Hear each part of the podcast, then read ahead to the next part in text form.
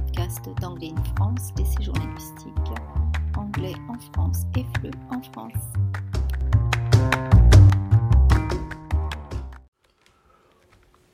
Bonjour, euh, bienvenue pour cet quatrième épisode des podcasts d'Anglais en France. Je suis toujours Nixon et aujourd'hui je suis en compagnie d'un professeur qui s'appelle Elisabeth. Est-ce que tu peux te présenter?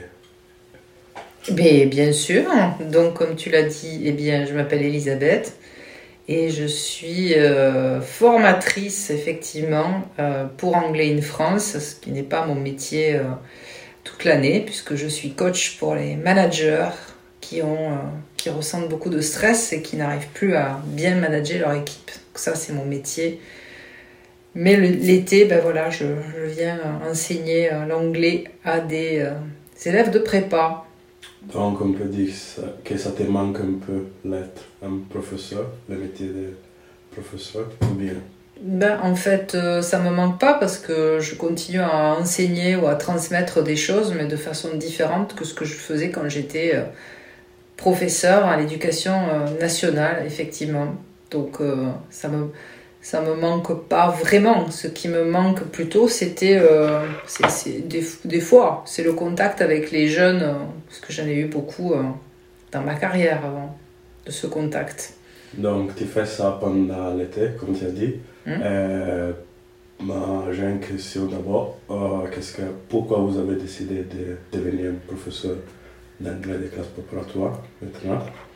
Et quelle formation aussi vous avez suivi pour Mhm. un professeur donc je n'ai pas décidé maintenant puisque je ne suis plus en fait, mais euh, quand j'ai décidé d'être prof, euh, je ne sais pas si c'était vraiment ma décision personnelle, c'était une influence familiale parce qu'il y a beaucoup de profs dans ma famille.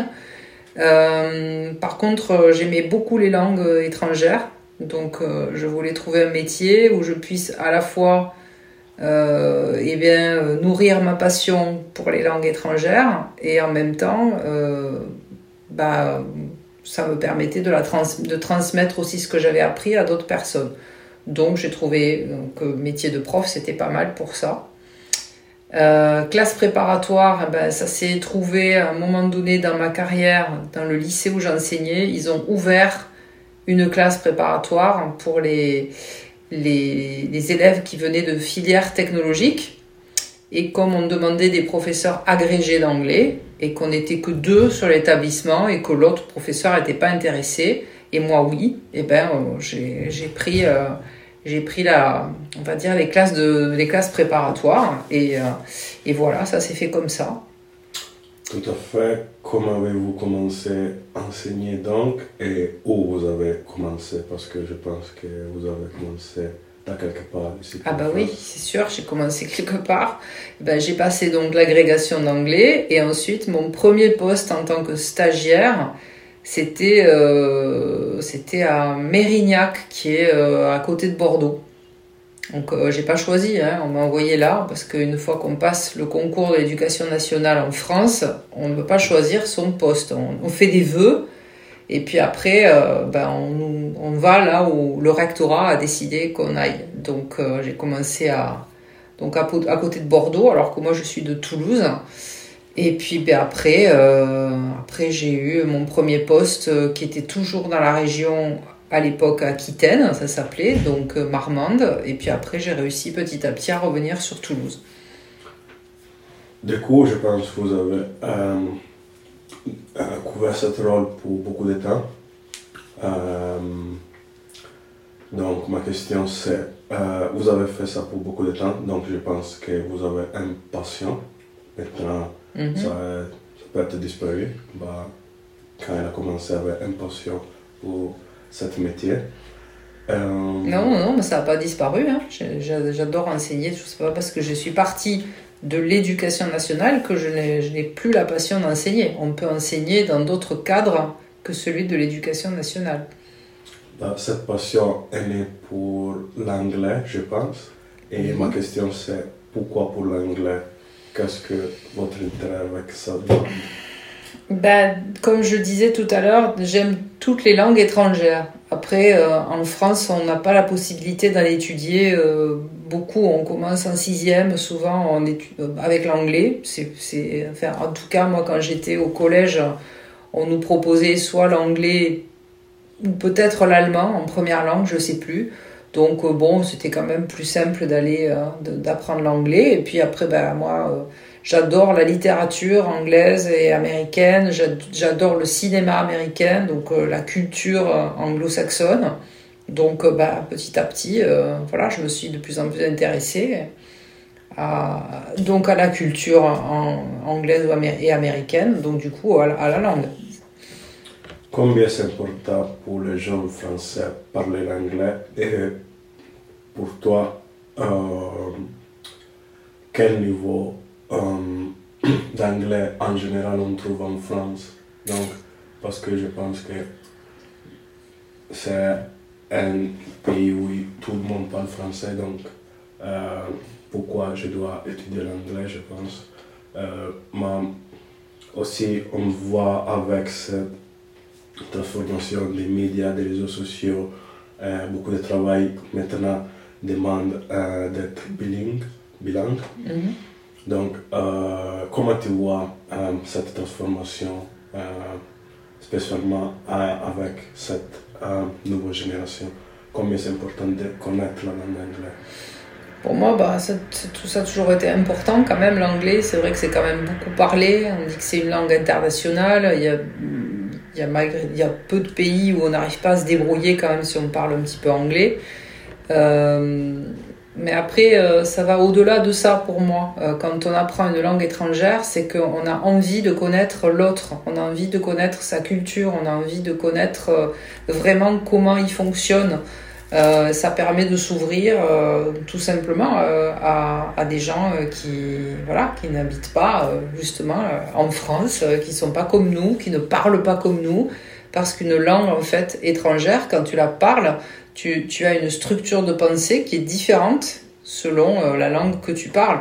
Donc je trouve ça assez fascinant quand on commence à bien maîtriser une langue étrangère, c'est qu'on arrive à voir comment la pensée de, l'autre est structurée en fait. Donc pour moi, je trouve ça assez fascinant déjà d'une part.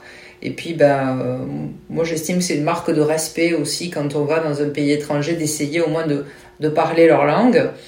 Euh, alors c'est pas évidemment on peut pas connaître toutes les langues, mais en tout cas bon. Euh, après, je vais dire des banalités. Hein. L'anglais, c'est une langue qui permet de voyager, qui permet d'échanger euh, facilement quand même des informations. C'est la langue du commerce. C'est la voilà. Donc c'est pour moi c'est très important. Ça c'est sûr. Après, s'il y en a qui n'ont pas envie de le faire, on va pas les forcer. Hein.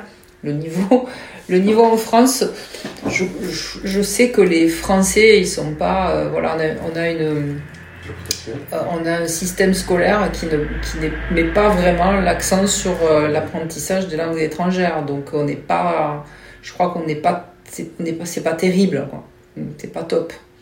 Ça peut être aussi le fait qu'il ne fait pas beaucoup de, de heures d'anglais. C'est ça, c'est ça, c'est ce que je dis. En fait, euh, le système scolaire en France, déjà, on commence à apprendre une langue, certains maintenant à l'école primaire, mais c'est vraiment pas beaucoup. Euh, alors que dans certains pays, euh, ils, apprennent déjà beaucoup plus petit. Et donc on sait quand même que le cerveau, euh, voilà, il apprend très bien quand on, quand on est petit. Hein, donc ce serait bien d'instaurer au moins l'apprentissage de l'anglais beaucoup plus tôt. Et puis après, il n'y a pas beaucoup d'heures.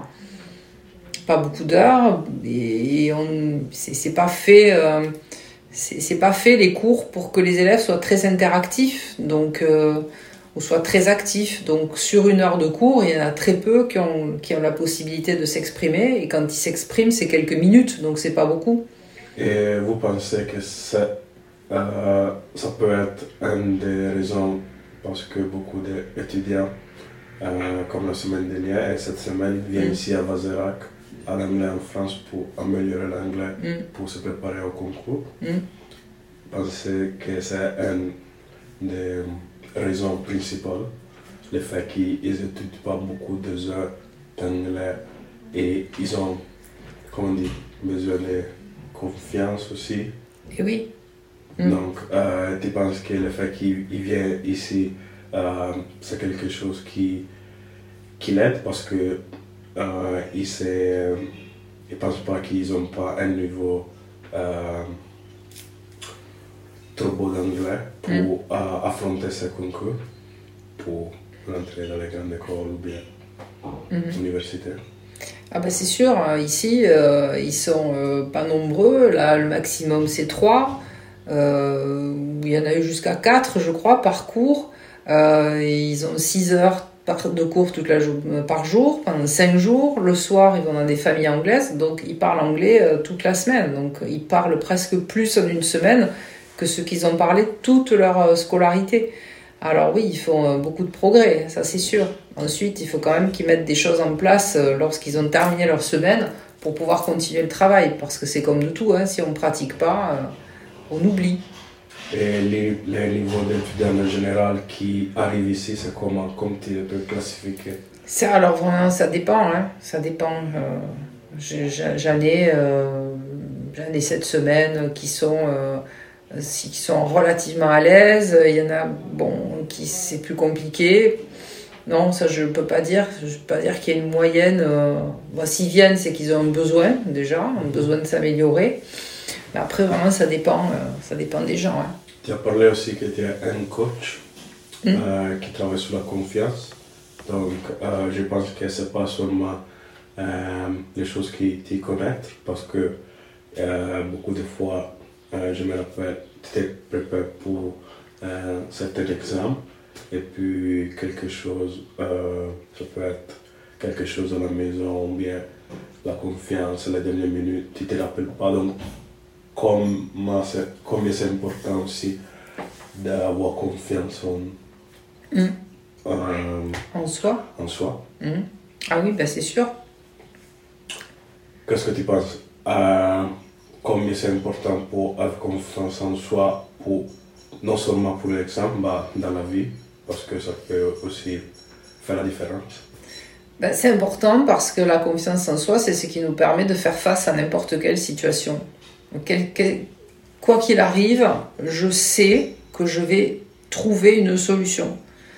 Euh, donc il y a deux types de personnes. Il y a les personnes qui vont rester passives devant les événements et qui vont se laisser emporter par les événements et, donc souffrir.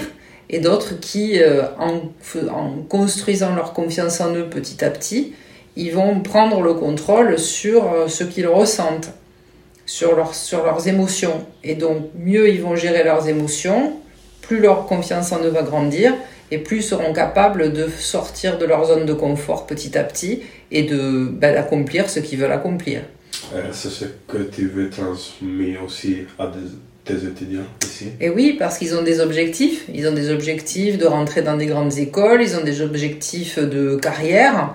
Et or, s'ils n'ont pas confiance en eux, à un moment donné, ça peut les freiner, ça peut les bloquer, ça peut les paralyser, ça peut leur faire renoncer à des rêves c'est quand même dommage parce que tout le monde a du potentiel et euh, c'est dommage de ne pas exploiter euh, son potentiel tout simplement parce que j'ai des problèmes de confiance en moi qui peuvent se régler euh, relativement facilement du moment qu'on travaille dessus. Donc, pour conclure, avez-vous des conseils à donner pour cet étudiant qui soutient à participer à ces concours pour les grandes écoles? Ben, J'en aurais plein, mais en même temps, le premier conseil que je pourrais donner, euh, c'est de ne pas donner de conseils, justement, c'est de se faire confiance. c'est de se faire confiance. Et puis, euh, parce que des conseils, après, euh, c'est difficile d'en donner généralement comme ça, mais c'est ça, c'est se faire confiance. Arrêter d'écouter la petite voix à l'intérieur qui nous dit qu'on est nul, qu'on va pas y arriver, qu'on ferait mieux de faire autre chose. Donc, à un moment donné, il faut écarter cette voix qu'on appelle the monkey mind d'ailleurs en anglais, hein, qui nous entraîne euh, qui nous entraîne loin de notre objectif, se refocaliser sur son objectif et puis faire ce qu'il faut pour l'atteindre. J'ai compris. Mhm. Merci beaucoup euh, d'être avec nous euh, aujourd'hui et bonne chance avec tes classes préparatoires. Merci. Merci d'avoir écouté cet épisode de podcast jusqu'au bout. Si vous souhaitez nous poser des questions sur le sujet ou simplement suivre les actualités d'Anglais in France, je vous invite à nous rejoindre sur le site AIF, sur Instagram ou sur LinkedIn par exemple. Plaisir de vous retrouver sur notre chaîne.